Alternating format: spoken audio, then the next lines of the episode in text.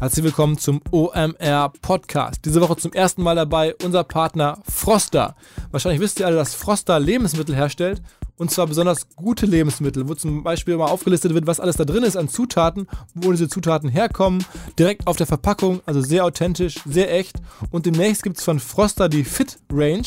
Das sind vier verschiedene Tiefkühl-Fertiggerichte, die die Anforderungen an eine eiweißreiche Ernährung erfüllen. Zum Beispiel für Sportler oder einfach Menschen, die sportaffin sind, sich figurbewusst ernähren möchten, ähm, mit ganz besonderen Zutaten, zum Beispiel Erbsenpasta anstelle von Hartweizengrieß oder Blumenkohlraspeln anstelle von Reis, Roastbeef, Edamame, all das gibt es in diesen Froster Fit Range Produkten und die gibt es noch nicht im Supermarkt, die gibt es nur online unter frostershop.de, die kommen auch im Laufe der nächsten Wochen in die Supermärkte, aber die Froster Fit Range, also diese ähm, richtig guten und dann ähm, Sportler äh, maßgeschneiderten Produkte gibt es unter frostershop.de.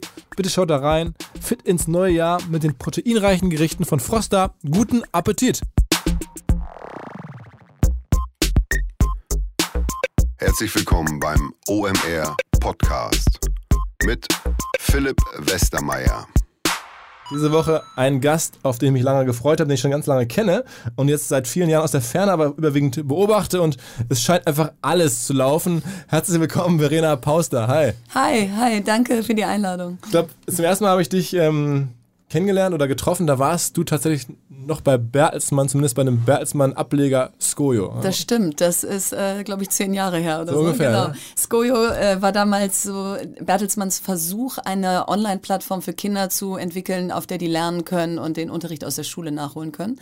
Und äh, ja, das hat auch ganz gut funktioniert und das war so mein, äh, ja, mein erster, äh, meine erste Berührung mit dir und aber auch mit dem Thema Bildung für Kinder. Also ich war damals, äh, damals beide bei Bertelsmann und School war ja damals ganz groß angelegt. Ja. Und man muss aber sagen, ich habe jetzt nochmal extra nachgeschaut, ähm, ob ich jetzt deinen ganzen Werdegang sauber im Kopf habe. Mhm. Ich hatte eine Sache, die war mir gar nicht so präsent, und zwar davor warst du auch noch bei B2. Das mhm. ist ja mhm. Dating-Firma mhm. aus München. Mhm. Die meisten kennen das gar nicht so, ja. aber A, muss man wissen, Dating, da lernt man wahnsinnig viel über Online-Marketing, ja. weil Online-Marketing ist alles, ist die Kernwertschöpfung. Ja. Und B, ist das so eine Firma, die immer im Schatten recht erfolgreich war, viele Jahre, auch gerade im Ausland.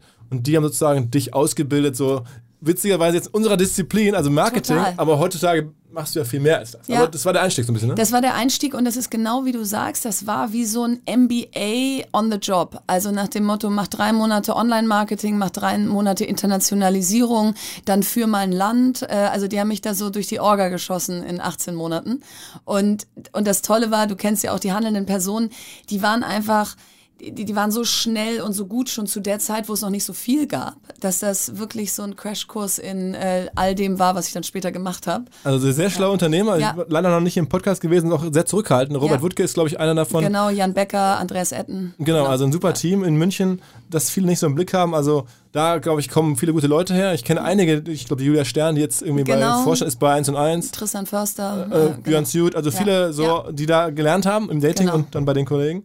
So auch du. Ja, und dann genau. Skojo. Ähm, und wie ging es dann weiter? Dann irgendwann bist du selbstständig geworden. Genau, dann habe ich, ähm, hab ich ein Startup in Berlin übernommen, das hieß Panfu. Das war eine Online-Welt für Kinder, wo du ein Panda warst und chatten, lernen und dich mit anderen treffen ganz konntest. Ganz frühes Rocket-Ding, ne? Genau, ganz frühes Rocket-Ding. Auch das erste Mal, das was mit TV so skalierte. Da, da haben die äh, ganz gute Tests mit Super RTL und so damals zu der Zeit gemacht. Und das waren 60 Leute in Berlin. Da bin ich also reingekommen, ähm, als das so schon zwei, drei Jahre alt war. Und das war eigentlich so eine ganz gute Übung, um mal Führung am lebenden Objekt zu üben. Weil dann kommst du in ein Team mit 60 Leuten, überlegst dir, wie funktioniert eigentlich so ein Startup, wenn es größer wird, welche Strukturen brauchst du, wie verhinderst du zu viel Overhead. Also all die Themen haben dann eine Rolle gespielt. Und außerdem hatte ich natürlich einen extrem äh, diversen Shareholder-Kreis mit den Sambas, Lukas Gadowski, Essan Dariani, Oliver Jung. Yeah. Also sie waren alle das Who is Who, versammelt. Das, das Who is Who, Holzbrink, Florian Heinemann, alle waren dabei, Christian Vollmann. Das heißt, äh, das war auch für mich ganz cool, äh, die mal mit einem Schlag alle kennenzulernen und auch zu sehen, wie ticken die, was ist denen wichtig. Ähm, denn am Ende kannst du dich streiten, wer da welchen Einfluss auf Berlin hatte, aber ohne die wäre das heute nicht das, was es da ist. Absolut, absolut. Ja. Und wie ist damit, aber Panfop den irgendwann verkauft, ne? Nee, das haben wir im Prinzip wie so ein Run-off-Business auslaufen lassen. Das war ein Subscription-Business für Kinder und irgendwann war einfach klar, Browser-Games für Kinder mit all den Restriktionen aus, du musst den Chat wahnsinnig kontrollieren, ähm, du musst das alles ähm, viel mehr monitoren, als du eigentlich damit Umsatz machen kannst, weil es am Ende auch Kinder sind und du willst die gar nicht den ganzen Tag mit irgendwelchen In-App-Käufen beschießen. Ähm, dass das einfach aus der Zeit gefallen war und daraus hat sich Fox Sheep ergeben. Die, die. Genau, die heutige Firma, die dann Apps für Kinder gemacht hat, weil das einfach die intuitivere Plattform für Kinder war. Und 2011 eben der App Store auch noch so am Anfang war, da warst du einer von ganz wenigen. Da hatte Apple dich noch voll auf dem Schirm. Da haben die eben eher noch darum gebuhlt, dass die Entwickler für ihre Plattform entwickeln. Ähm, da gab es noch den Run zwischen Google Play und Apple. Im Prinzip heute so wie mit Netflix und Amazon und alle, die jetzt wieder um Bewegtbild sozusagen betteln. Ähm, und das war ein guter Zeitpunkt, um das zu starten. Und erzähl mal, wie die Firma heute dasteht, also wie groß die Firma ungefähr? Genau, also Fox Sheep 2012 gegründet, dann 2014 ist Haber eingestiegen. Das ist ein deutscher großer Spielzeughersteller, immer Brettspiele und so. Für, für Menschen mit kleinen Kindern kennen die die. Und die haben jetzt die Mehrheit, äh, die haben 89 Prozent, ich habe 11. Und dann haben wir zusammen uns die Digitalwerkstätten ausgedacht. Ähm, die Idee hatte ich 2016 und gesagt, jetzt bin ich hier mit so einem Bildungsanbieter zusammen. Jetzt geht doch irgendwie auch mehr, als dass das Smartphone Gameboy für Kinder ist. Und insofern ist das heute alles ein Gebilde und, ähm, und ja, läuft sehr erfolgreich. Wir haben 80 Mitarbeiter in beiden Gesellschaften zusammen und ähm, Und macht guten Umsatz. machen guten Umsatz und Also- erschließen den, äh, den deutschen Bildungsmarkt. Genau, da das ein Familienunternehmen ist, disclosen die natürlich wenig Zahlen und ich will den da jetzt auch nicht in die Parade fahren, aber sagen wir mal so, es ist fünf Jahre nach Exit und ich bin noch da, also scheinen ja alle happy zu sein. Okay. Ähm, und, aber wie ist das Geschäftsmodell genau? Also Mhm. Haber Werkstätten und Fox Sheep, das sind dann sozusagen Zwei komplett unterschiedliche Sachen eigentlich. Also das Geschäftsmodell der Apps ist, wir verkaufen die im App Store, zum Teil free mit In-App-Purchase, zum Teil paid äh, für 3,99 oder 4,99. Und dann machen auch Kinder In-App-Purchases. Nee, die Eltern. Es läuft alles über die Eltern, weil das ist ja für die Kinder zwei bis sechs Jahre und ähm, unsere In-App-Purchases sind auch alle gegated. Da hast du also nochmal so einen Zahlencode davor, der nicht dein Passwort ist, sondern nochmal was in unserer App, damit wir äh, eben sicherstellen, dass Kinder da nicht plötzlich ähm, irgendwas selber kaufen. Moderne Quengelware. Genau, genau. Und das versuchen wir aber zu minimieren, deswegen sind die meisten unserer App paid. Zahlst du einfach einmal vorne und dann nie wieder. Sag mal, sag mal, euer bestlaufendes Also Spiel. Bestseller sind Schlafgut. Ähm, das ist eine Einschlaf-App. Äh, da bringst du Tiere auf dem Bauernhof ins Bett, machst überall das Licht aus, äh, streichelst die und wenn die alle schlafen, gehst du auch ins Bett. Die wurde so fünf Millionen Mal weltweit runtergeladen äh, als Paid-App. Ähm, und dann haben wir mit Christoph Niemann Streichelzoo gemacht. Äh, Dem Illustrator. Genau, und der ist ja so ein Superstar international auch. Ähm, das heißt, solche Apps sind fast für Eltern auch Kunstwerke, wenn du so willst. Kleine Bauarbeiter ist super erfolgreich, kleiner Fuchs Tierdoktor. Also alles so die Themen, die Kinder bewegen und die sie aus den Kinderbüchern kennen. Und was kostet eine App? 3,99 ungefähr im Schnitt. Okay. Ja. Und warum hast du die Firma, äh, sagen wir mal, ein Habo abgegeben? Ich meine, wenn man das so hört, dann würde ich sagen, intuitiv klingt, klingt das alles logisch. Also du Mhm. verkaufst Apps an Eltern, ähm, Kinder können damit sozusagen in einem sicheren Umfeld, wenn ich es richtig verstehe, spielen und Ja. Die Preise sind auch nicht so klein und die Downloadzahlen sind groß. Also Ja, aber ähm, der App Store hat sich total verändert. Also konntest du 2011 noch praktisch auf dieser Apple-Welle schwimmen, dass Apple gefeatured hat und dass es auch noch nicht so viele gab. Dann ist es heute so, du hast eigentlich als Paid-App keine Chance mehr. Du musst eigentlich free sein mit einer extremen Reichweite und dann In-App-Monetarisierung. Das macht für Kinder aber keinen Sinn, weil du möchtest Kinder nicht mit zehn In-App-Purchases ähm, irgendwie belästigen, sondern die sollen einfach in Ruhe spielen können. Ähm, und spielen, damit meine ich, unsere Apps sind sehr, äh, sagen wir mal, qualitativ hochwertig. Da willst du nicht, dass die ganze Zeit so eine Pop-up-Aufforderung kommt, hier, schalte dir noch ein Tier frei oder so. Und damit war irgendwie klar, wenn wir in diesen Bildungsbereich wollen, und äh, kommen wir gleich zu, zu den Digitalwerkstätten, das ist kein VC-Case, denn ähm, du kannst Bildung nicht am Fließband ausrollen und so schnell wie möglich, sondern es geht immerhin um Kinder und um äh, irgendwie unser höchstes Gut. Und da brauchst du einen strategischen Partner und einen Spielzeughersteller, der als Kernzielgruppe Familien hat und der in Deutschland seit 80 Jahren eine große Marke ist und viel Vertrauen weckt, war da einfach ein idealer Partner. Also diesen zweiten Teil hätten wir alleine nicht stemmen können aus dem Cashflow und VCs hätten das nicht finanziert. Okay. Und sag mal, Habo, was für ein Haber, Spiel, Haber, oder Haber, Haber ja. was für ein Spiel kenne ich von denen? Obstgarten, so Holz, äh, Äpfel und Kirschen und äh, Beeren. Die machen im Prinzip, wenn du in einen Spielzeugladen gehst oder dann sind die die ganzen mit den gelben Boxen. Also sie machen tausend und ein Also diese Spiel zwischen 0 und 3 das- Jahre. okay, genau, okay, okay, okay. genau. Okay. Und wie funktionieren jetzt die Digitalwerkstätten? Also wie kommen die dazu? Genau, also das war 2016 war irgendwie die Idee, jetzt spielen weltweit Kinder Apps und vor allen Dingen in Deutschland, aber wer bringt ihnen eigentlich bei, Gestalter der Zukunft zu werden? Also wer ähm, wie werden wir mehr als die dummen Konsumenten amerikanischer und chinesischer Plattformen? Und dann guckst du in die Schulen und stellst fest, kein Internet, keine Geräte, keine Syst äh, Systemadministratoren, keine Cloud und die Lehrer sind nicht ausgebildet. Also das wird noch sehr lange dauern, bis diese fünf Sachen alle gelöst sind. Und ein kleiner Exkurs dazu noch der Digitalpakt, der seit über zwei Jahren angekündigt wird, dass fünf Milliarden ins deutsche digitale Bildungssystem gepumpt werden und der sich äh, zerreibt zwischen Bund und Ländern und nicht kommt. Das heißt, es war klar, die Schule wird dieser Ort erstmal nicht sein. Und es gibt aber ganz viel Anwendung und Software. Scratch vom MIT und Hour of Code und Udacity und, und, und. Warum macht's denn keiner? Und äh, dann war irgendwie die Konklusio, es fehlt der Ort. Es fehlt so wie eine Musikschule, ein Jump House, ein was auch immer, fehlt der Ort, wo Kinder programmieren, Robotics, 3D-Druck und die Zukunft lernen. Und wenn es den jetzt fest gäbe in jeder Stadt, dann hätten Eltern das auch mehr top of mind. Und so haben wir deutschlandweit angefangen, Digitalwerkstätten zu bauen. Das sind wirklich wie digitale Klassenzimmer, ausgestattet mit Tablets, Laptops, Magnetwänden, Beamer, Robotern für Kinder. Und vormittags kommen die Schulklassen mit ihren Lehrern und nachmittags bucht man als Eltern private Kurse und am Wochenende kommt man zu Family Coding oder äh, Großeltern-Enkel-Workshops zu uns. Okay, das heißt, aber das Modell ist dann sozusagen Vermietung des Raums. Nee, ähm, wie ein Fitnessstudio oder Musikschule, du zahlst eine Kursgebühr oder eine Mitgliedschaft und die Schulen zahlen pro Schüler.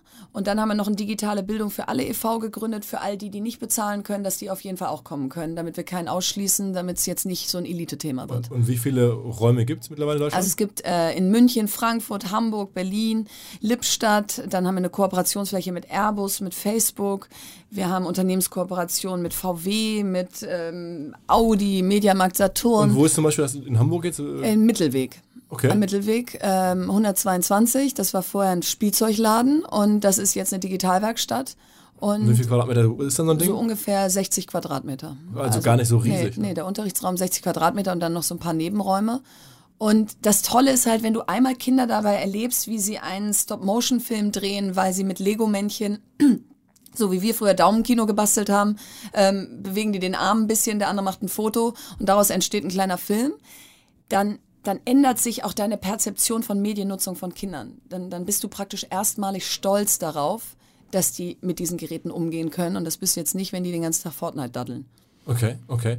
Und ähm, das ist aber am Ende auch schon kommerziell gedacht. Also es ist natürlich sehr hilfreich für die Gesellschaft, wenn dann die Kinder das erlernen und auch für unsere Volkswirtschaft hoffentlich eines mhm. Tages. Mhm. Aber ihr wollt damit schon auch Geld verdienen. Genau, es ist bewusst nicht als Non-Profit und spendenabhängiger Verein gegründet worden. Also der e.V., mit dem wir äh, sozusagen die soziale Teilhabe gewährleisten, schon, aber die Haber Digital GmbH ist bewusst For-Profit, denn ich will im Driver-Seat bleiben. Ich möchte nicht auf die Politik warten müssen. Ich möchte nicht auf die Stiftungsbudgets, die nur alle zwei Jahre allokiert werden und dann passen wir nicht zum Zweck und so weiter warten.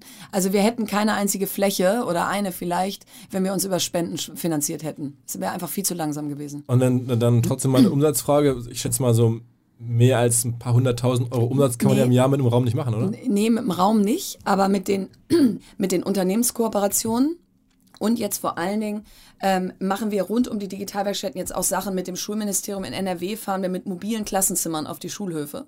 Das heißt, da faltet sich wirklich so ein Raum aus auf dem Schulhof und die Schulklassen müssen nur noch aus der Tür fallen und können da reingehen und Unterricht machen. Und all diese Nebensachen neben der Fläche, die sich darum ergeben, ähm, dass wir für Facebook jetzt deutschlandweit Pop-up-Digitalwerkstätten machen, dass eben auch an Orten, wo eigentlich wenig digitale Bildung ankommt, äh, Menschen Zugang erhalten. Mhm. Darüber rechnet sich das Ganze. Das heißt, Facebook zahlt dann einen Teil der Rechnung oder, genau. oder die Länder, die genau. dann davon profitieren, genau. dass sie zu den Schulen kommen genau. oder sowas. Genau. Okay.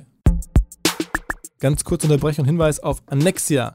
Annexia ist ein langjähriger Partner der OMR, auch Aussteller auf dem OMR Festival und ähm, eine ungewöhnliche Firma. Der Gründer Alexander Windbichler hat vor zwölf Jahren angefangen, ist heute selber erst 32 und hat mittlerweile 200 Mitarbeiter, 10 Büros weltweit und das alles mit zwei Produktbereichen. Das eine ist IT-Services, also im Wesentlichen Hosting das zweite ist Softwareentwicklung. Das ist hier in dem Falle im Wesentlichen die Entwicklung von Mobile Apps für iOS, Android, mittlerweile auch Smart Home Apps oder Voice Assistant Apps. All das macht er für die namhaftesten Firmen der Welt, muss man sagen, von Harvard University, Airbnb, Weiland, McDonald's, Twitch, BMW, also eine Top Kundenliste und hat sich jetzt was Besonderes ausgedacht für alle diejenigen von euch, die sich auch mit dem Gedanken tragen, eine App entwickeln zu wollen. Da gibt es nämlich ein Produkt, eine Kiste oder eine, eine Box mit Sachen, die kann man sich anfordern und zugeschickt bekommen und dann selber in der Offline-Welt üben, wie die App überhaupt aussehen soll, einmal durchkonzeptionieren, wie eine App aussehen soll, was wann passieren soll, bevor man es dann für teures Geld digital programmieren lässt. Das Ganze nennt sich das App Starter Kit und man kann das anfordern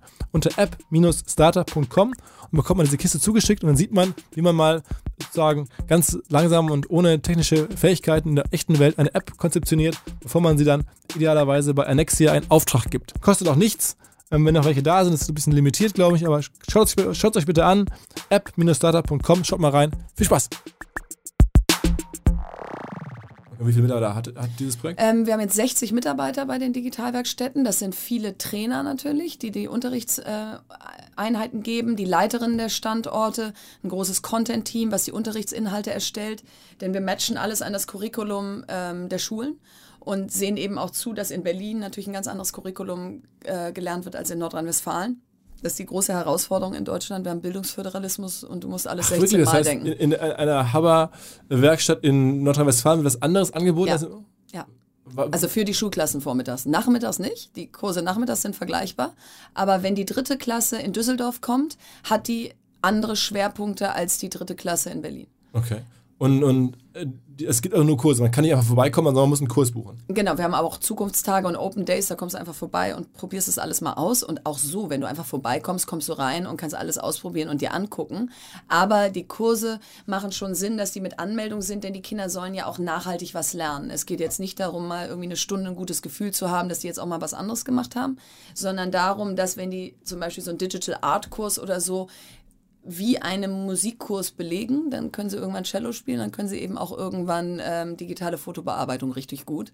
Wenn die nur ab und zu mal reinschneien, dann ist die Nachhaltigkeit nicht so gewährleistet. Und das heißt, ihr promotet das auch ganz normal, ihr versucht dann über das Internet Eltern zu zeigen, hey, kommt hier, gebt eure Kinder in unsere Kurse. Genau, wobei es ist erstaunlich, wir machen im Prinzip kein Marketing, weil es so einen Word-of-Mouth-Effekt hat. Also es muss es dir so vorstellen, als ob es eine Musikschule pro Stadt gäbe und alle wollen äh, Geige lernen. Ja. So, also weil es keinen anderen Ort gibt, der einfach immer da ist. Es gibt ganz viele Hackathons und ganz viele Sachen, die mal hier aufpoppen und da, aber es gibt nichts, wo du jeden Tag dran vorbeiläufst und denkst, ah, da kann ich meinen Kindergeburtstag feiern, da kann ich eine Lehrerfortbildung besuchen, da kann ich zu einem Elterninfoabend gehen. Also so eine feste Fläche, äh, die, die brennt sich mehr ein. Also äh, schon die so diese Metapher Musikschule für die digitale Welt genau. ist schon so ein bisschen genau. richtig. Genau. Genau, Kreativität, äh, eigenes Denken, Problemlösungskompetenz, also einfach unseren Kindern mehr mitgeben, mehr Handwerkszeug für morgen mitgeben, als dass sie irgendwie bei Instagram Filter ändern können. Und dann habt ihr so ein paar hundert, ein paar tausend äh, Kursteilnehmer oder Kinder, die ihr jetzt so weit deutschlandweit genau. habt? Letztes Jahr haben wir 62.000 Kinder erreicht. Jetzt gibt es äh, natürlich weitaus mehr in Deutschland und deswegen ist es eben auch so wichtig, deswegen freue ich mich auch, dass ich heute hier bin, die meisten, die zuhören und auch jetzt, wenn sie keine Kinder haben, sagen, ja, good for her oder für irgendwie meine Freunde mit Kindern, aber was hat das mit mir zu tun? Und das Ding ist einfach, es gibt so ein paar ganz äh, prägnante Zahlen. Erstens, ähm, Jugendliche verbringen drei Stunden am Tag auf Social Media, das muss ich euch nicht erzählen. Das sind tausend Stunden im Jahr, das sind bis zum Abschluss ihrer Ausbildung vier Jahre ihrer Wachzeit auf Social Media. Und wir setzen in den Schulen nichts dagegen, was in irgendeiner Form Fähigkeiten für morgen wären. Und deswegen können sich nur 10 Prozent oder 15 Prozent der Schüler überhaupt vorstellen, in einem MINT-Beruf, also Mathe, Informatik, Naturwissenschaft, Technik zu arbeiten. Und die Bitkom meldet jetzt schon über 100.000 fehlende IT-Fachkräfte. Das heißt, wo sollen denn die Fachkräfte in unserem Land herkommen, KI-Spezialisten und, und, und, wenn an keiner Schule oder Hochschule dieses Thema auf die Agenda richtig gesetzt ist? Und dann weißt du selber, was alles in China und USA passiert, was da für Gehälter für diese Menschen gezahlt werden, was da für Ökosysteme entstehen. Und dann sieht es einfach für Europa extrem schwarz aus in dem Bereich.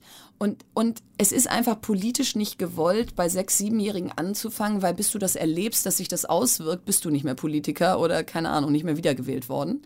Und deswegen kümmert sich keiner so richtig um Bildung. Ist ja Ländersache kann man eh nicht viel mitreden. So, und deswegen ist es so wichtig, dass jeder, der hier zuguckt oder zuhört, sagt, okay, das heißt, wenn ich ein Unternehmen habe, dann könnte ich da eigentlich auch für die Schulen im Umkreis einen Raum zur Verfügung stellen, weil ich habe ja eh schon Highspeed WLAN bei mir und, und vielleicht auch noch ein paar Geräte übrig. Denn bis die Schulen soweit sind, also unsere Kinder, hier deine und meine, die werden das nicht mehr erleben.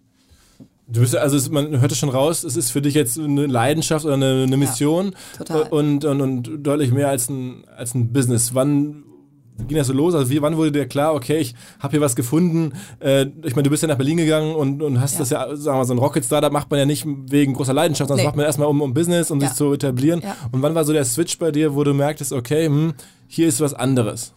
Ich glaube, erstens natürlich, wenn du selber Kinder bekommst, machst du dir Gedanken, äh, die länger sind als dein ein, eigener Lebenshorizont oder dein, ein, äh, dein eigener beruflicher Horizont von noch irgendwie 30 Jahren oder was auch immer. Und das Zweite ist, wir haben keine Rohstoffe in diesem Land.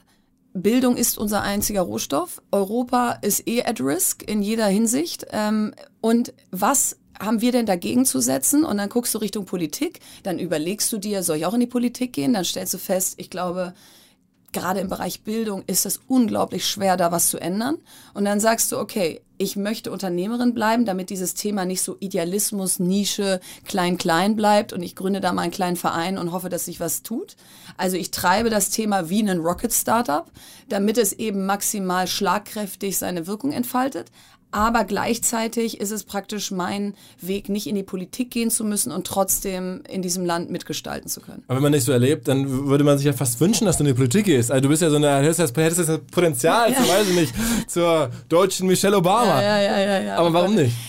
Ähm, ich glaube, ich habe großen Respekt vor Politikern, die Kinder haben. Also ich habe tatsächlich Angst davor, was es mit meinen Kindern machen würde, wenn ich in die Politik gehe. Weil du dann noch öffentlicher wärst. Äh, wärst du noch öffentlicher, deine Kinder wären die Tochter von, wenn du was sagst, sagt ihnen jeder am nächsten Tag auf dem Schulhof, also deine Mutter, den, mein Vater fand deine Mutter gestern Abend richtig doof. Und das müssen die dann den ganzen Tag aushalten und dann fragst du dich so ein bisschen, ist der Preis nicht zu hoch? Das ist jetzt natürlich sehr egoistisch im Sinne von, okay, weil ich das für meine Familie nicht möchte, äh, sozusagen mache ich da für Deutschland nicht mit. Aber das andere ist auch, ich glaube, du brauchst, du brauchst ein sehr dickes Fell in der Politik und, und das muss dir Spaß machen, dieses permanente Streiten. Und ich bin eigentlich ein Mensch, der sehr gerne mit anderen was vorantreibt und nicht gegen andere. Und äh, du bist ja auch in der Opposition, wenn du in der Politik bist. Du bist ja nicht immer nur in der Regierung. Und mir vorzustellen, dass ich den ganzen Tag schlecht reden muss, was die andere Seite gemacht hat und es geht nicht vorwärts und wir zerreiben uns da in irgendwelchen Ausschüssen. Also der Gedanke, der saugt mir schon so viel Energie, dass ich denke, da bauen wir lieber in der Zeit 100 Digitalwerkstätten, da haben wir alle mehr von. Und aber das ist sozusagen dein Hauptbusiness. Also musst du dir das so vorstellen, stehst jeden Morgen auf und dann fragst du dich, kann ich irgendwo eine neue Werkstatt eröffnen oder kann ich irgendwie neue Kooperationspartner finden? Finde ich ein neues Facebook, der uns irgendwie Kurse abkauft und so. Genau, finde ich ein neues Bundesland, äh, dass das auf die Schulhöfe fährt. Ähm, Hamburg, ähm, mit, wo ich ja jetzt gerade bin, ähm, mit denen habe ich gestern gesprochen, wie kann man das, was wir in NRW machen, hier wiederholen.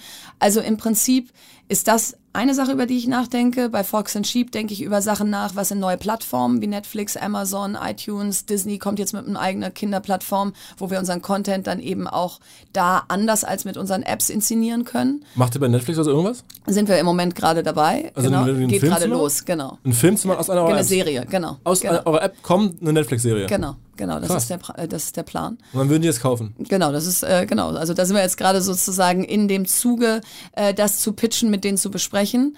Und das ist, ähm, das ist nochmal wieder was ganz anderes, aber auch spannend, weil man eben auch nah dran bleibt an, was sind die Plattformen, die eigentlich gerade relevant sind, welche Plattformen sind nicht mehr so relevant, wo suchen Menschen Content, also euer Thema im Prinzip.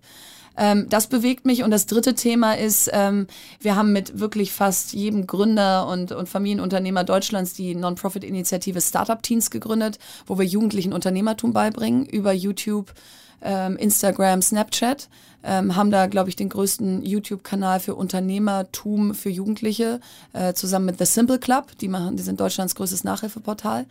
Und, ähm, und das bewegt mich insofern, als dass ich komme selber aus einem Familienunternehmen, ich bin Unternehmerin, mein Mann ist Unternehmer und man fragt sich irgendwie, wie werden eigentlich Kinder aus Haushalten Unternehmer, die nicht äh, diese Voraussetzungen alle haben.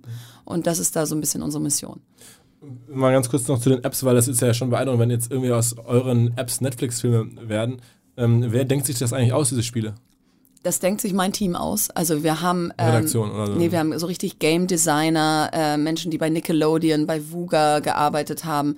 Ähm, wir haben bei unseren Freelancern Leute, die bei am Gryffalo-Film mitgearbeitet haben. Also so ein, so ein Best-of-Team, was wir dann immer wieder wahlweise anders zusammenstellen, je nachdem, welche App wir machen.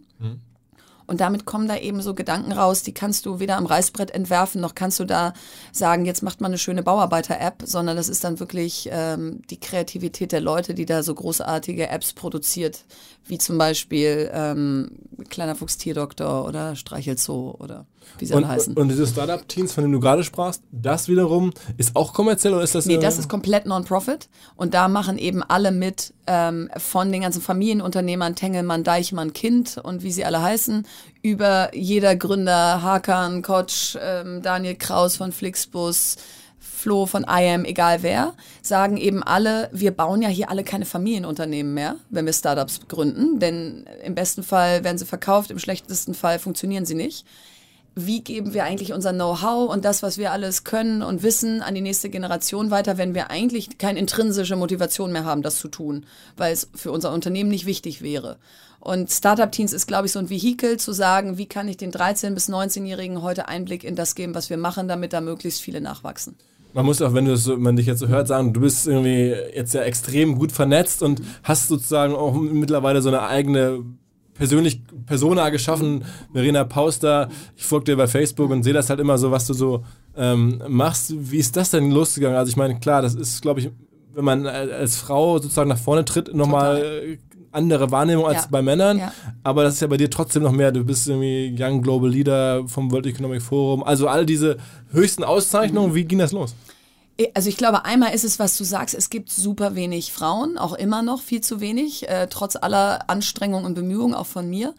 Und ähm, manchmal sage ich so ein bisschen ähm, lächelnd, wenn du in Deutschland momentan Frau, Gründerin und auch noch Mutter bist, dann möchte dich am liebsten jeder zu Brexit, ähm, der Beschaffenheit unserer Straßen und äh, den Klimawandel befragen. Also da musst du auch aufpassen, dass du dich nicht vor jeden Karren spannen lässt und verheizen lässt, weil, ähm, weil man einfach so wenig Frauen findet. Ähm, so, also das soll jetzt aber mal nicht äh, sozusagen die Antwort sein, warum es irgendwie ganz gut geklappt hat, aber sicherlich auch ein Grund. Ähm, und ich glaube, das Zweite ist einfach, ich bin jetzt seit zehn Jahren auf dem Thema Bildung digital Kinder und auch auf keinem anderen Thema. So, das heißt, wenn jemand morgens aufwacht und sagt, wir müssen in diesem Land mal irgendwas in, an dieser Schnittstelle voranbringen, dann ruft er mich hoffentlich an. Und wenn er irgendwas anderes voranbringen will, dann ruft er jemand anders an. Das heißt, ich habe ein sehr klares Profil, wofür ich stehe und wofür auch nicht. Und so das Young ähm, Global Leader Programm ist eben auch ganz stark bei mir auf den Bereich Bildung gegangen und hat gesagt, ähm, wir brauchen Bildung. Es ist eine der großen UN-Ziele auch und, und das ist eigentlich ein Best Practice, den Aber- Verena da macht. Aber gab es irgendwie so einen Moment oder gibt es einen Mentor oder jemanden, der dich besonders äh, sozusagen positioniert oder der Tipps gibt? Weil das ist ja schon sehr erstaunlich. Ja. Du bist ja wirklich jetzt bei, oder gibt's, wenn man einmal Ja. drin ist, dann ist man drin, dann geht alles von alleine. Jetzt bist du bei Digitalausschüssen äh, der Bundesregierung und, und also so, Ja. wenn man so deine Website anschaut, ähm, ich habe das vor kurzem, habe ich dir gerade Mhm. schon erzählt, irgendwie ein, zwei Freunde äh, sprachen wir über dich und dann sagten, wow, krass, äh, was, wie, wie macht ihr das alles? Ähm, das, Ich glaube, es sind zwei Sachen. Es ist einmal, dass, dass ich ein Typ bin, der erstmal gibt, bevor er nimmt. Und auch äh, gegenüber Menschen, die sehr, sehr wichtig sind. Also da überlege ich mir, was. Wo, also ich überlege mir nicht, womit kann ich dem jetzt helfen und rufe den an und sage, kann ich dir mal helfen? Aber wenn man auf mich trifft, bin ich keine, die sofort sagt, mein Stundensatz ist, mein Tagessatz ist, äh, melde dich bei meiner Assistentin und wenn du Glück hast, kriegst du noch einen Termin. Sondern ich bin, glaube ich, ganz nahbar. Ich bin eher so, dass ich mehr gebe als nehme. Und ich glaube, das hat sich in vielen Fällen einfach über die lange Zeit ausgezahlt, dass Menschen gesagt haben, die hat eigentlich mich weder bisher in irgendeiner Form äh, ausgenutzt, noch hat die sich irgendwie an meinem äh, äh, Fame bereichert oder irgendwas, sondern die hat eigentlich immer erstmal gesagt, wie kann ich dir helfen? Also das ist, glaube ich, eine Antwort. Und die zweite ist, Mentoren habe ich und, und auch echt tolle, unter anderem einen kann ich mal nennen, René Obermann. Ähm, mit dem habe ich vor fünf Jahren oder so mal ein Bildungskonzept erarbeitet, aber so völlig, ich kannte ihn nicht, er kannte mich nicht und wir haben zusammen mit einer anderen Person an einem Papier gearbeitet. Jeder hat so seine Textbausteine eingereicht und daraus sollte ein Papier für digitale Bildung für dann Deutschland war er werden. noch Telekom-Chef? Äh, nee, da war gerade zu Warburg gegangen. Und ich wusste nur, dass er einer der anderen Contributor zu diesem Papier war. Und da hatten wir einen Call und da haben wir uns so gut verstanden, haben wir gesagt, lass uns doch mal zum Mittagessen treffen. Haben wir uns zum Mittagessen getroffen und haben uns wieder so gut verstanden. Und der hat mich jetzt fünf Jahre lang und immer noch so gut begleitet, so bestärkt, die Türen aufgemacht in Richtungen, äh, die ich nicht hätte aufmachen können zum Teil eine Mail an seinen Verteiler geschrieben mit weiß ich nicht wie vielen Menschen und gesagt, hier, ähm, äh, wer hat Zugang, äh, Verena ist super und, und helft der mal. Also wirklich, wirklich großartig, dieser Mann. Und solche Mentoren sind es dann, die natürlich irgendwie Türen aufmachen, die von alleine nicht aufgegangen wären oder die dich schneller machen, als du selber gewesen wärst. Und was ist deine Vision? Also was stellst du dir so vor, wenn, wenn du jetzt, ich meine, du arbeitest auch hart, ne? Mhm. Es muss ja irgendwie dann auch, also wo willst du hin? Was ist ich das möchte, dass 2025 ist jetzt sehr politikermäßig, aber das muss man so sagen, weil sonst ist es ja äh, immer so ein bisschen die Frage, was ist das große Ziel?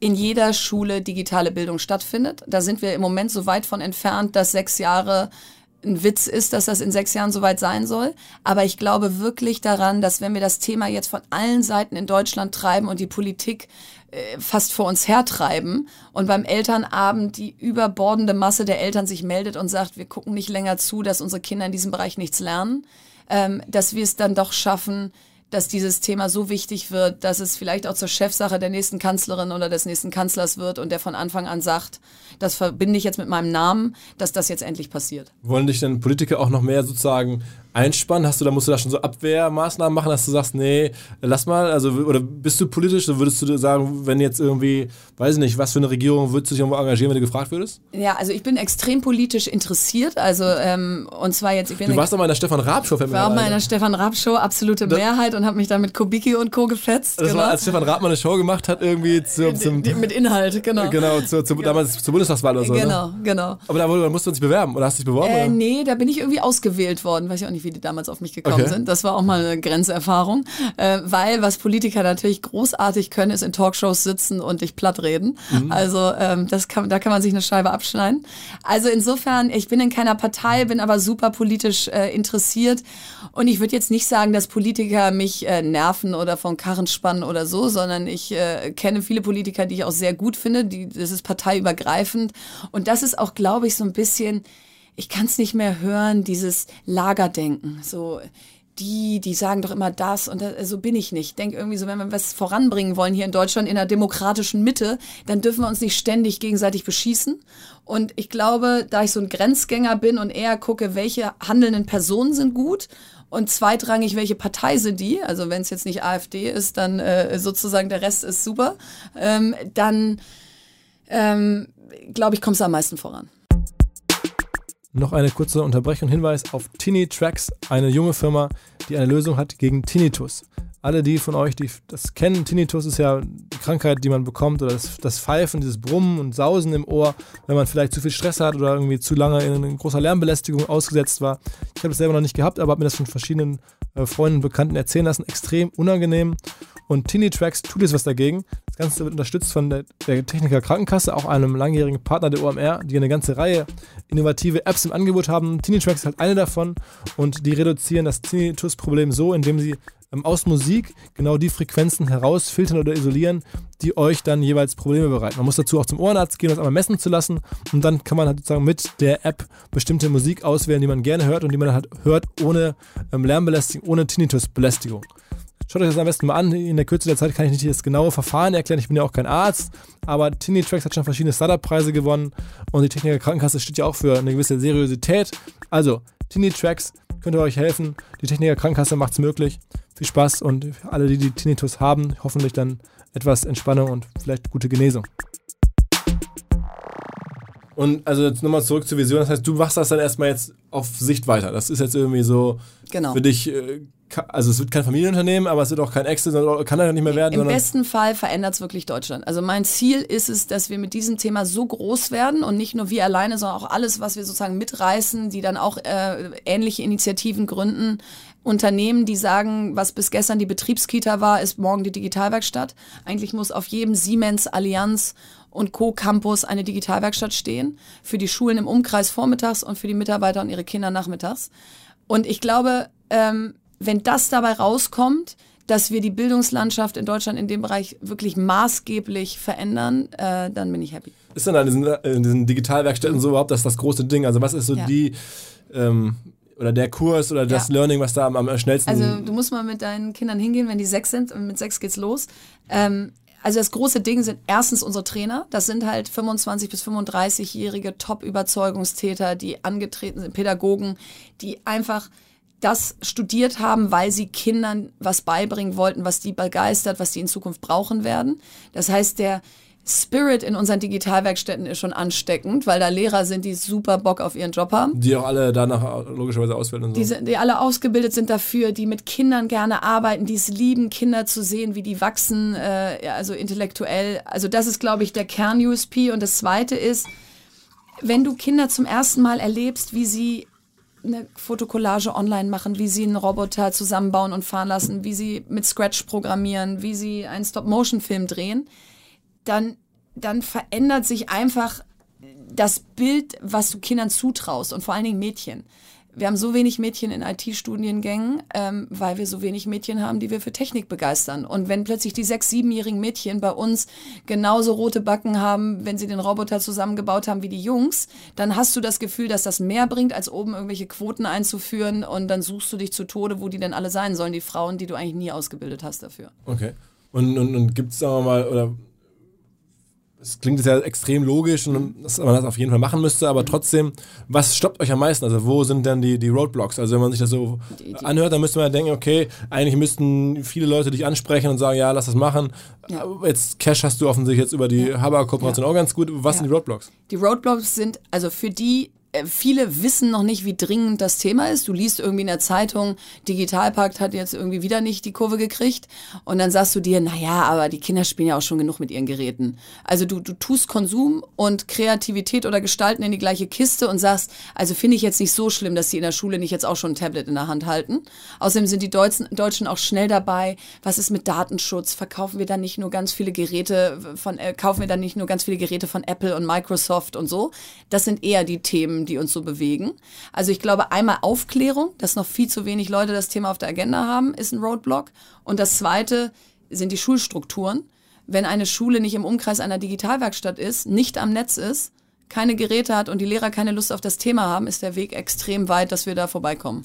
Ist denn das eigentlich, also jetzt, was du ja willst, ist ja sozusagen schon, die Kinder den digitalen Geräten zuzuführen. Absolut. Auch, so. Im Silicon Valley gibt es jetzt ja diese große Geschichte, dass die ganzen erfolgreichen Unternehmer, die da alle irgendwie Apps und sonst was programmieren, dass die sagen, meine Kinder sollen gar keinen Kontakt haben, zu, also angeblich, ich mhm. war noch nicht da, aber mhm. das liest man gerade überall, sollen gar, gar keinen Kontakt haben zu irgendwelchen Smartphones, die sollen irgendwie so am besten irgendeiner Feldwald- und Baumschule so weit weg sein und dann erst später, wenn sie dann irgendwie Teenager sind, dann dürfen sie ein Handy haben oder so. Also das ist ja schon noch ein ganz genau, anderer Ansatz. Genau, und das ist, das ist äh, wahrscheinlich die sozusagen schwierigste, äh, der schwierigste Mythos für Deutsche, weil das für uns dann so ist, naja, wenn die das nicht machen, dann, dann machen wir das auch nicht. Der Unterschied ist aber, wenn du im Silicon Valley ein Kind hast und du bist irgendwie Facebook-Gründer oder auch ein bisschen weniger und du sagst, bis zwölf soll der hier gar nicht, sondern nur Wald und Wiese, dann kriegt er danach aber den Katalysator zum dreifachen Quadrat. Dann kriegt er das Praktikum bei Facebook mit 14, dann kriegt er Udacity Free äh, All You Can Eat, dann kriegt er mit 18 den Einstieg in die beste Uni, die komplett ausgestattet ist für dieses Thema und geht im Zweifel eh nach Stanford und kommt dann da als äh, Softwareprogrammierer raus und äh, ist kompatibel für jeden Job im Silicon Valley. Das heißt, das heißt nicht, dass die nicht auch mit sechs starten könnten, aber wenn sie das nicht tun, das holen die wieder auf. Bei uns passiert aber ab zwölf gar nichts. Also weder haben wir in irgendeiner weiterführenden Schule oder Hochschule irgendein Equipment, noch haben wir diesen sozusagen diese Super-Unis, die genau darauf ausbilden. Wir haben die Code in Berlin und das war's im ganzen Land und die hat 200 Studenten. Das heißt, wir können es uns gar nicht leisten, vorne zu sagen, wir machen da noch nicht mit, weil Kinder sollen im Wald spielen. Denn sie sollen natürlich im Wald spielen. Es geht nur darum, in der Schule auch neue Inhalte zuzulassen. Es geht nicht darum, jetzt plötzlich zu sagen, wenn ihr aus der Schule kommt, setzt euch bitte vors Gerät und, und geht nicht mehr raus und macht keinen Sport mehr und keine Musik. Sondern es geht darum, in der Schule neue Impulse zu setzen. Und das, glaube ich, müssen wir hier in Europa früher anfangen als da drüben. Okay, aber man dann ist schon dann ein bisschen ein Eingeständnis, dass wir hinten raus nicht mehr so schnell beschleunigen können. Deswegen. Genau. Okay. Das und, und die Mädchen. Äh, aber gibt es auch Kritik? Also gibt's, hörst du den Vorwurf häufiger, die, die, die, die Zweifel vielleicht häufiger, dass du sagst? Total, ich habe so viel Zweifel, das kannst du dir gar nicht vorstellen. Also äh, der Hauptzweifel ist immer, warum muss das denn an der ersten Klasse anfangen? Die sollen erstmal lesen, schreiben, rechnen lernen und so weiter. Ähm, und das sollen sie auch alles lernen, aber da kann ich wieder nur sagen, ein Mädchen mit 6, 7, 8, was sich diesem Thema nähert, ist ein anderes Mädchen als mit 12, 13, 14 die, die haben dann schon von unserer Gesellschaft neun Jahre, von drei bis neun, wo sie sich dran erinnern können, gesagt gekriegt, du bist nicht so die Technikerin oder dein Bruder ist technisch ja sehr begabt und du bist ja total grazil und ähm, guck mal hier, ähm, hier habe ich dir das Pferd und das Ballettoutfit und so weiter geschenkt. Also wir schenken Mädchen keine Roboter und dann wundern wir uns, dass sie sich nicht dafür interessieren. Mhm. Okay, aber ist schon, also hast du das, diese, diese, diese Silicon Valley Story, die kennst du auch und die ist auch Total. wirklich wahr, sagst du? Naja, die ist wahr für die fünf großen Gründer von Startups da, deren Kinder im Moment eins und vier sind. Also wenn man jetzt mal an Mark Zuckerberg denkt zum Beispiel oder auch noch an die zehn anderen ganz großen Hotshots, die überhaupt ein weltweites Sprachrohr haben. Aber alle anderen Schulen im Silicon Valley haben Top-Ausstattung, haben Programmierkurse, haben Tablets, haben alles, was du willst. Also da kann es sein, dass die Eltern zu Hause sagen, wir reduzieren den Konsum. Und das ist auch absolut richtig und wichtig. Aber in der Schule passiert da alles. Mhm. Also insofern ist es äh, von ein paar so dargestellt und wir greifen das dankbar auf, weil wir uns fast wünschen, dass es richtig ist. Da müssen wir hier auch nichts machen. Mhm. mhm. Okay, okay. Und aber deine, deine Kinder sind auch schon voll in den Kursen drin, nehme ich an. Die sind voll in den Kursen drin, aber die sind jetzt elf, acht, sechs und eins. Also eins ist noch in keinen Kursen drin. ähm, aber die Konsumzeit zu Hause ist hart reglementiert. Ähm, es hat keins unserer Kinder bisher ein eigenes Smartphone. Auch mit, auch mit elf noch nicht? Nee, mit zwölf kriegen sie es. Habe okay. ich mal irgendwann, äh, Gott sei Dank, äh, ausgelobt und halte das seitdem die Linie. Ähm, das heißt jetzt nicht, dass sie nicht äh, Zugriff auf meins haben, aber eben ganz klare Regeln. Dienstag eine halbe Stunde, Donnerstag eine halbe Stunde, Samstag und Sonntag jeweils eine Stunde. Wollte ich gerade fragen, weil in den Kursen brauchen sie eins, dann nehmen sie da eins. Das, nee, in den Kursen haben, haben wir ja Geräte in den Digitalwerkstätten. Das ist für mich sozusagen Kreativzeit die ist mir egal. Die finde ich genauso wie wenn sie ein Buch lesen. Aber zu Hause, wenn die Minecraft äh, geht auch noch, aber keine Ahnung, FIFA 19 spielen, so, das muss jetzt nicht den ganzen Tag passieren. Wow, ähm, extrem leidenschaftlich, ja. ähm, extrem engagiert, ähm, sehr, sehr cool. Du bist auch, du bist aus Ostwestfalen ursprünglich, ne? Aus Bielefeld, genau. Und eines Tages nochmal rückkehren, weil du sagst, dass irgendwie habt eine, einen Familienbetrieb, ist das noch ist Nee, ich bin so? Gesellschafterin unseres Familienunternehmens, wir werden jetzt 300 Jahre alt, also ganz cool, äh, zehnte Generation. Und ähm, insofern ist das natürlich ein großer Teil von äh, unserer Familie und auch äh, worauf wir sehr stolz sind. Aber ich äh, bin da, glaube ich, in der Gesellschafterposition super, weil da kann ich Impulse geben. Äh, wir machen technische Textilien, also schusssichere Westen, Airbags, Feuerschutzstoffe, solche Dinge. Okay. Ähm, da äh, habe ich sicherlich irgendwie ein paar schlaue Ideen, aber äh, da gibt es sicherlich auch andere, die das operativ gut führen können. Und insofern ist das eigentlich ganz gut, dass wir in Berlin leben und ich ab und zu nach Bielefeld fahre. Ich, ich frage dich jetzt mal so ein bisschen bisschen, weil wahrscheinlich viele Hörer denken, wow, okay, da ist eine Mutter, vier Kinder, lebt in Berlin, macht alles, ist so engagiert ist das auch deswegen möglich, weil du aus einem, sagen wir mal, Unternehmertradition kommst? Ist das, oder ist das, würdest du sagen, das hat damit eigentlich nichts zu tun, das ist jetzt auch wirtschaftlich für dich nicht relevant, sondern du hast das unabhängig nee, Also wirtschaftlich ist es null relevant, ich habe nichts geerbt, ich habe nicht irgendwelche Dividenden gekriegt, äh, mein Vater hat nicht mein Startup finanziert. Also wirtschaftlich hat es tatsächlich keine Relevanz, außer ähm, dass er natürlich mir sehr viele Gedanken rund um Unternehmertum schon als Kind und Jugendliche mitgegeben hat ähm, und sehr viel Support. Also ich glaube, was relevant ist, ist die Selbstverständlichkeit, mit der ich Kinder habe und Unternehmerin bin, weil meine Mutter auch so war. Und so habe ich nie das Gefühl, oh Gott, meine armen Kinder und ich laufe hier rum und, und die rette die Welt. Und, und, die sitzen zu Hause und vermissen ihre Mutter. Also ich habe kein schlechtes Gewissen. Ähm, ich bin da sehr äh, bei mir, dass, dass ich sozusagen super gerne Mutter bin und super gerne Unternehmerin. Mhm. Ähm, und das Zweite, äh, haben wir eben auch schon ein bisschen vorher drüber gesprochen, ist mein Mann. Wenn du, wenn, mein Mann hat auch ein Unternehmen, ist auch Startup-Unternehmer in Termondo, also erfolgreich. Ja, ne? ist echt ein cooles Unternehmen, macht auch echt äh, auch so ein Überzeugungstäter, äh, treibt die Energiewende und überlegt, wie so die Infrastruktur in dem Bereich von morgen aussieht.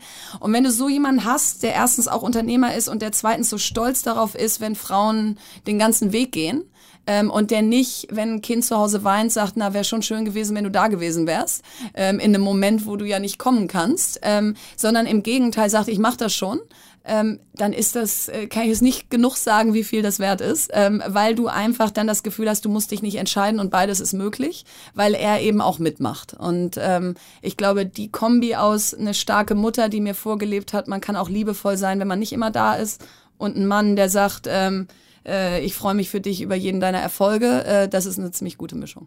Okay, okay. Also das heißt, man kann, äh, Verena Pauster ist vielleicht auf eine andere Art und Weise replizierbar oder jeder kann ein Genau. bisschen sich da von dir inspirieren Genau, lassen. genau. Und es hat nichts irgendwie mit, mit, mit äh, Background zu tun und so, okay. Und Verena, eine Sache, wenn man jetzt sozusagen um Impact bemüht ist, Mhm. dann sind ja so die ganzen sozialen Plattformen auch möglicherweise eine Chance, Impact auszuüben. Also bei Instagram, hast du jetzt gesagt, bist du gar nicht so groß eigentlich. Mhm. Ähm, ich vermute mal, du wirst ab und zu für irgendwelche TV-Sachen angefragt oder so. Erzähl mal so deinen Blick auf diese ganzen Themen. Also ich glaube, äh, soziale Reichweite total wichtig, weil es ja wie dein eigener Pressekanal ist. Ich habe einen Blog, ich äh, bin überall, LinkedIn, Instagram, Twitter, Facebook, findest du mich überall. Aber ich bin da jetzt nicht eine derjenigen, ähm, die da extrem viel Content sendet und dann eine große Followerschaft aufgebaut hat. Deswegen glaube ich schon noch sehr an TV. Das, das sind noch die riesen Reichweiten, die du da erreichst. Und da ist es aber für mich ganz wichtig, was ist das Inhalt des Formats? Also zum Beispiel, was ich super fände, wäre, wenn es so eine Art Höhle der Löwen für Teenager gäbe, so wie The Voice Kids, weil du dann 13- bis 19-Jährige hättest, die ihre Idee pitchen, ähm, die dann vielleicht nicht nur Geld, sondern vor allen Dingen auch Mentoren oder so bekämen. Und dann würden es mehr in Deutschland. So. Und für so ein Format hätte ich super Lust, ins Fernsehen zu gehen. Nicht für irgendeine Show, wo ich sage, die ist nett, aber eigentlich trägt sie nicht zu dem bei, was ich eigentlich erreichen will. Und wie ich dich kenne, hast du schon mal über solche Shows auch nachgedacht, schon mit Leuten gesprochen, die solche Shows möglicherweise produzieren können und so. Genau, habe ich. Und trotzdem bin ich da eben so, also ich brauche nicht Rampenlicht um jeden Preis, sondern ich brauche, wenn, Rampenlicht für die Sache. Und ähm, TV ist Entertainment, da musst du also sehr genau hingucken, äh, bist du da eine Rolle oder kannst du da wirklich auch einen Inhalt rüberbringen? Und deswegen, äh, genau, träume ich von so einer Teenager-Show und zu allem anderen sage ich erstmal nein. Okay, alles gut. Ja, cool. Also ähm, ich hoffe, jetzt haben einige gehört und einige jetzt vielleicht irgendwie den Wunsch, sich bei dir zu melden oder irgendwie äh, Ich würde mich zu sehr connecten, freuen, ja. sich zu connecten. Ähm, beeindruckende Story. Äh, Cool, danke. wir werden es weiter verfolgen und ähm, danke, dass du da warst. Ja, vielen, vielen Dank. Hat sehr großen Spaß gemacht. Alles danke. klar. Ciao, ciao. Ciao. Ganz kurz, bevor alles vorbei ist, ein Hinweis auf die Hamburg Media School. Und zwar haben die Kollegen mich diesmal gebeten, ähm, darauf hinzuweisen, dass es dort ein hervorragendes Digital- und Medienmanagement-Studium gibt. Das ist ja nun wirklich so, ich kann das aus erster Hand berichten. Hier arbeiten einige Kollegen, die dort auch studiert haben. Also, das Digital- und Medienmanagement-Studium in Hamburg an der Hamburg Media School. Wer sich für das Thema interessiert und über BWL, Management und Marketing lernen möchte, ist dort exzellent aufgehoben. Bitte achtet darauf, es gibt demnächst eine Deadline am 15. Februar für alle, die das Vollzeit studieren möchten, für alle, die sich für ein berufsbegleitendes Masterstudium interessieren. Geht jederzeit auf hamburgmediaschool.com und informiert euch. Könnte sinnvoll sein für die berufliche Weiterentwicklung. Viel Spaß!